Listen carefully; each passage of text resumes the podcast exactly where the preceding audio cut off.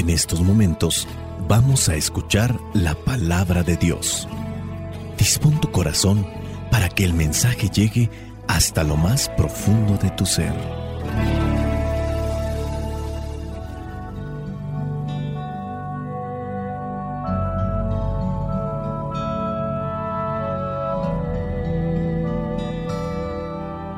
El Evangelio que la iglesia nos presenta para el día de hoy corresponde a Mateo, capítulo 20, versículos del 17 al 28. Dice así, Jesús, yendo ya de camino a Jerusalén, llamó aparte a sus doce discípulos y les dijo, Como ustedes ven, ahora vamos a Jerusalén, donde el Hijo del Hombre va a ser entregado a los jefes de los sacerdotes y a los maestros de la ley que lo condenarán a muerte y lo entregarán a los extranjeros para que se burlen de él, lo golpeen y lo crucifiquen.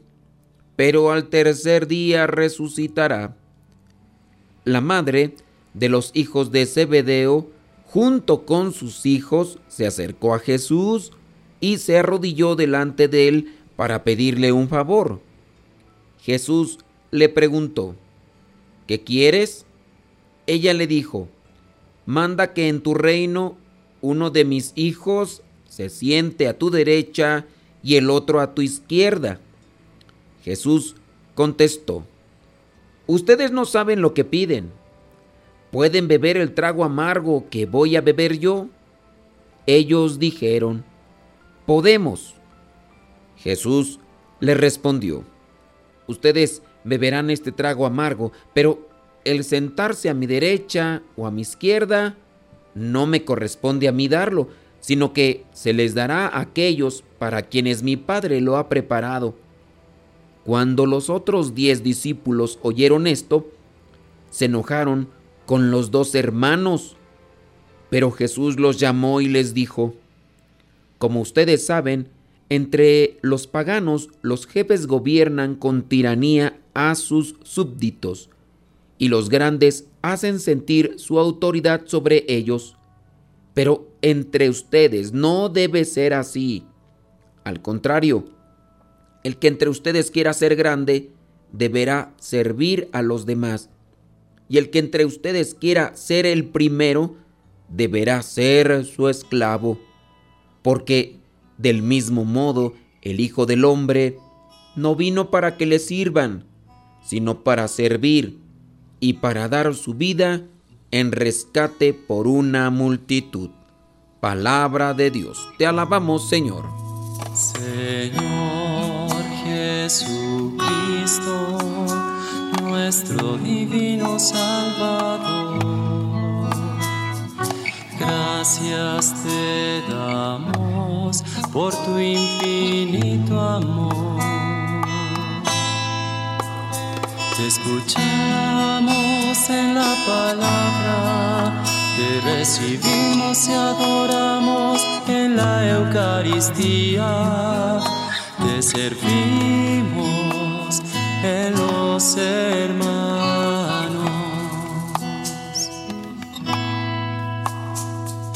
Que seamos misioneros como lo quieres tú enseñando a los hombres el fuego de tu amor.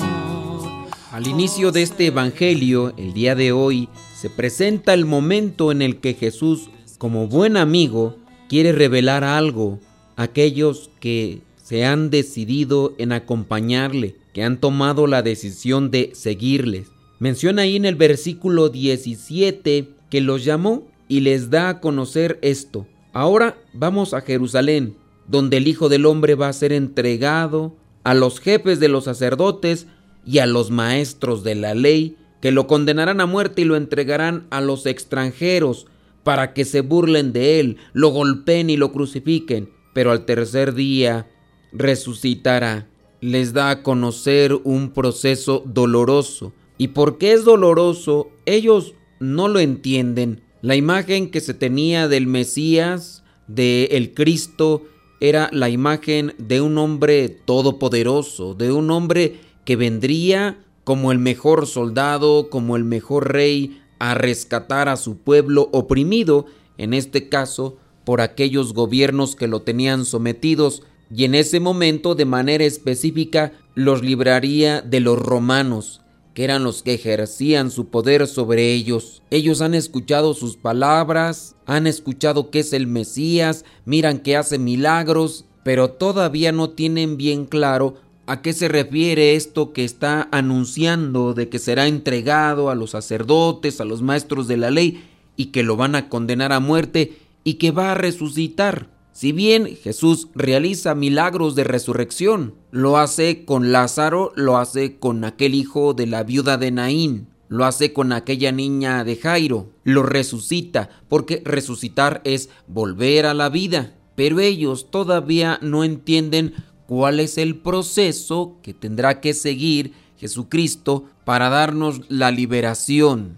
La perícopa se ve cortada, no hay cuestionamientos, no hay comentarios, solamente escucharon al maestro y ahí quedó todo. Después el mismo Evangelio pasa, sin duda, a otro tiempo, a otro momento, y ahora esta perícopa, aunque va seguida, no necesariamente quiere decir que sucedió en ese instante después de que Él les anunció lo que iba a suceder con su vida para la salvación del mundo. Los apóstoles, los discípulos, son personas con defectos, igual que nosotros. Tú a lo mejor tienes menos defectos que yo o tienes más. Pero lo que debe de importar aquí es que estamos caminando en pos de Cristo y en esa misma medida nosotros podemos cambiar, podemos purificarnos. Así como se fueron purificando estos apóstoles, no solamente son ellos, también vienen de una familia que también tendrá sus defectos.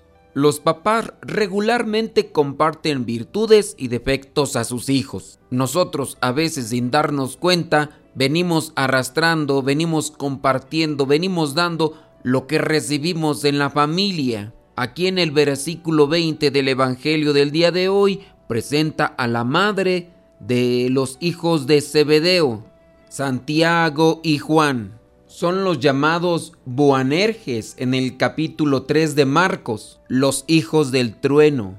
Los estudiosos de la Biblia dicen que este apodo lo llevan por ser muy temperamentales. Son los mismos que le dijeron a Jesús en algún momento que si quería podían hacer bajar fuego del cielo sobre aquellas personas que no habían hecho caso al mensaje que ellos habían llevado y Jesús los detuvo.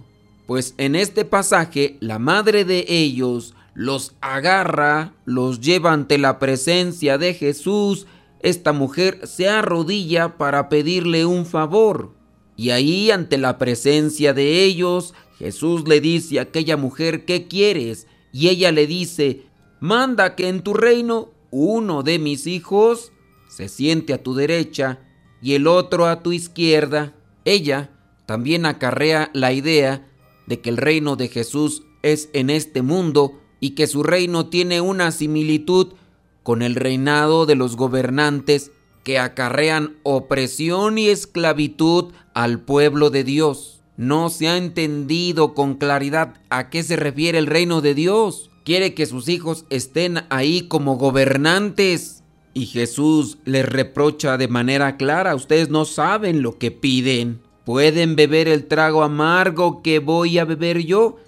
Ellos, estando de acuerdo con su madre, dijeron, podemos. Jesús, que conoce el pasado, el presente y el futuro, les remarca, sí, ustedes beberán este trago amargo, pero el sentarse a mi derecha o a mi izquierda no me corresponde a mí darlo, sino que se les dará aquellos para quienes mi Padre lo ha preparado. Jesús sabe muy bien que Él se debe a su Padre y así también nosotros nos debemos al Padre y debemos obedecerle. No es la primera vez que tomará de esto Jesús para darles una enseñanza que no hay que andar buscando los puestos como lo hacen los fariseos o los maestros de la ley. Ya habíamos escuchado en otro evangelio cómo les decía que no imitaran a los fariseos, que no anduvieran haciendo las cosas solamente para llamar la atención o para querer ocupar los lugares principales en las fiestas o para que las personas se dirigieran a ellos con mucho respeto.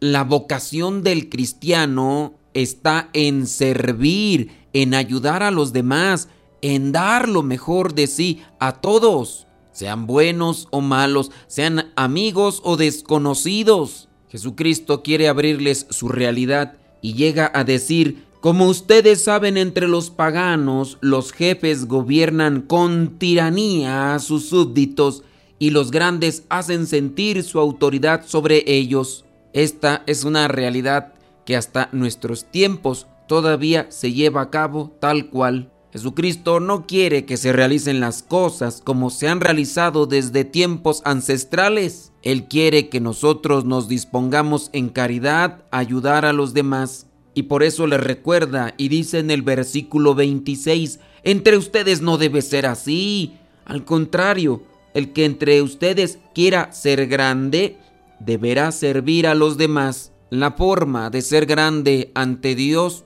debe ser sirviendo a los demás. El que entre ustedes quiera ser el primero, deberá ser su esclavo, su sirviente. Somos cristianos, queremos seguir a Jesús, sin embargo, a veces estamos tan lejos de sus pensamientos y proyectos como estos hijos de los Zebedeos o como también lo es la mamá que está ahí queriendo interceder por ellos. Nosotros sabemos muy bien que tenemos que cargar con la cruz de cada día. Cargar la cruz no es lucirse, cargar la cruz no es sentirse mejor que los demás, cargar la cruz es servir. Esto del servicio lo tenemos muy claro, pero todavía contaminados con las ideas del mundo, buscamos privilegios, buscamos puestos de honor, buscamos que se nos enaltezca entre nuestros compañeros de trabajo, entre nuestros amigos e incluso también dentro de la familia. Pero hay que analizar una realidad. Los otros diez apóstoles no están alejados del pensamiento contaminado de estos dos discípulos junto con su madre. Y lo podemos comprobar porque ellos se enojan al escuchar lo que aquella mujer le está pidiendo a Jesús si ellos no estuvieran contaminados, ni siquiera pelearían o discutirían eso. Pero como también están llenos de esa idea, se enojan con estos dos discípulos. Jesucristo es nuestro modelo, Jesucristo es nuestro maestro, Jesucristo es nuestro guía. Él no vino para que le sirvan, Él vino a servir. Ayúdanos, oh Maestro de Nazaret, a ser humildes, a ser inteligentes y a reconocer qué es lo que nos pides a cada uno de nosotros para dedicarnos a servir a los demás y de esa manera nos convirtamos en verdaderos discípulos tuyos. Ayúdanos a crecer en humildad para reconocer nuestros defectos. Ayúdanos a crecer en el servicio para acercarnos cada vez más a tu reino celestial. Soy el Padre Modesto Lule de los misioneros servidores de la palabra. La bendición de Dios Todopoderoso, Padre, Hijo y Espíritu Santo, descienda sobre cada uno de ustedes y les acompañe siempre. Vayamos a vivir la palabra. Lámpara es tu palabra para mis pasos, luz mi sendero. Lámpara es tu palabra para mis pasos luz mi sendero. Luz, tu palabra es la luz. Luz, tu palabra es la luz. Yo guardaré tus justos mandamientos. Dame vida según tu promesa. palabra para mis pasos, luz en mi sendero. Lámpara es tu palabra para mis pasos, luz en mi sendero.